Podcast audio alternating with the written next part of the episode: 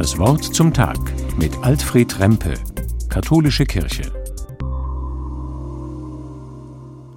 Eine der wichtigsten Kirchen von Trier heißt Liebfrauen. Unsere liebe Frau war ja in älteren Zeiten ein Name der Gottesmutter Maria. Triers Liebfrauen ist eine wunderbare gotische Kirche gleich neben dem Dom, fester Bestandteil jeder touristischen Stadtführung. Aber zwei weniger liebe Frauen am Portal der Basilika ziehen gerade heute die Blicke auf sich. Im Portal von Liebfrauen also stehen viele kleinere und sechs große Statuen, je drei Frauen und Männer, was ja schon mal beachtlich wäre. Adam und Eva sind zu sehen, die Apostel Petrus und Johannes und zwei mehr symbolische Figuren.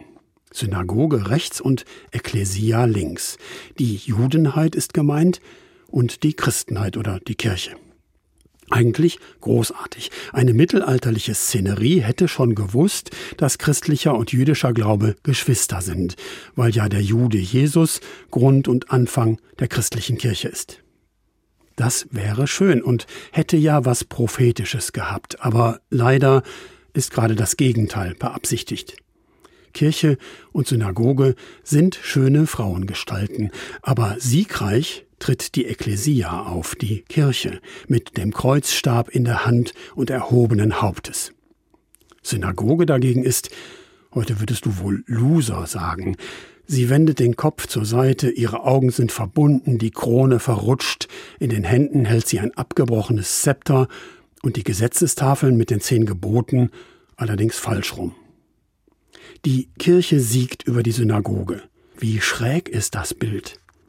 In Trier wird jetzt debattiert, ob das Portal von Liebfrauen so bleiben kann, oder ob es erklärt wird, oder ob die Figuren ganz weg müssen. Die Pfarrei hat dazu Fachleute eingeladen und die Diskussion wird dauern. Das ist okay. Es erinnert hoffentlich auch nochmal an die Schuld, die Kirche und Christenheit auf sich geladen haben mit ihrem Hass auf alles Jüdische und auf die Juden. Dabei sind sie doch unsere älteren Geschwister im Glauben.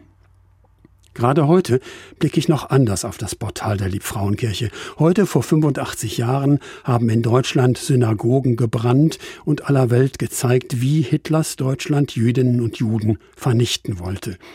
Auch die Kirchen hätten da mehr Widerstand leisten müssen. Darüber wäre auch noch mal intensiv nachzudenken und natürlich über die Figuren von Kirche und Synagoge an Liebfrauen in Trier. Alfred Rempe, Trier von der Katholischen Kirche.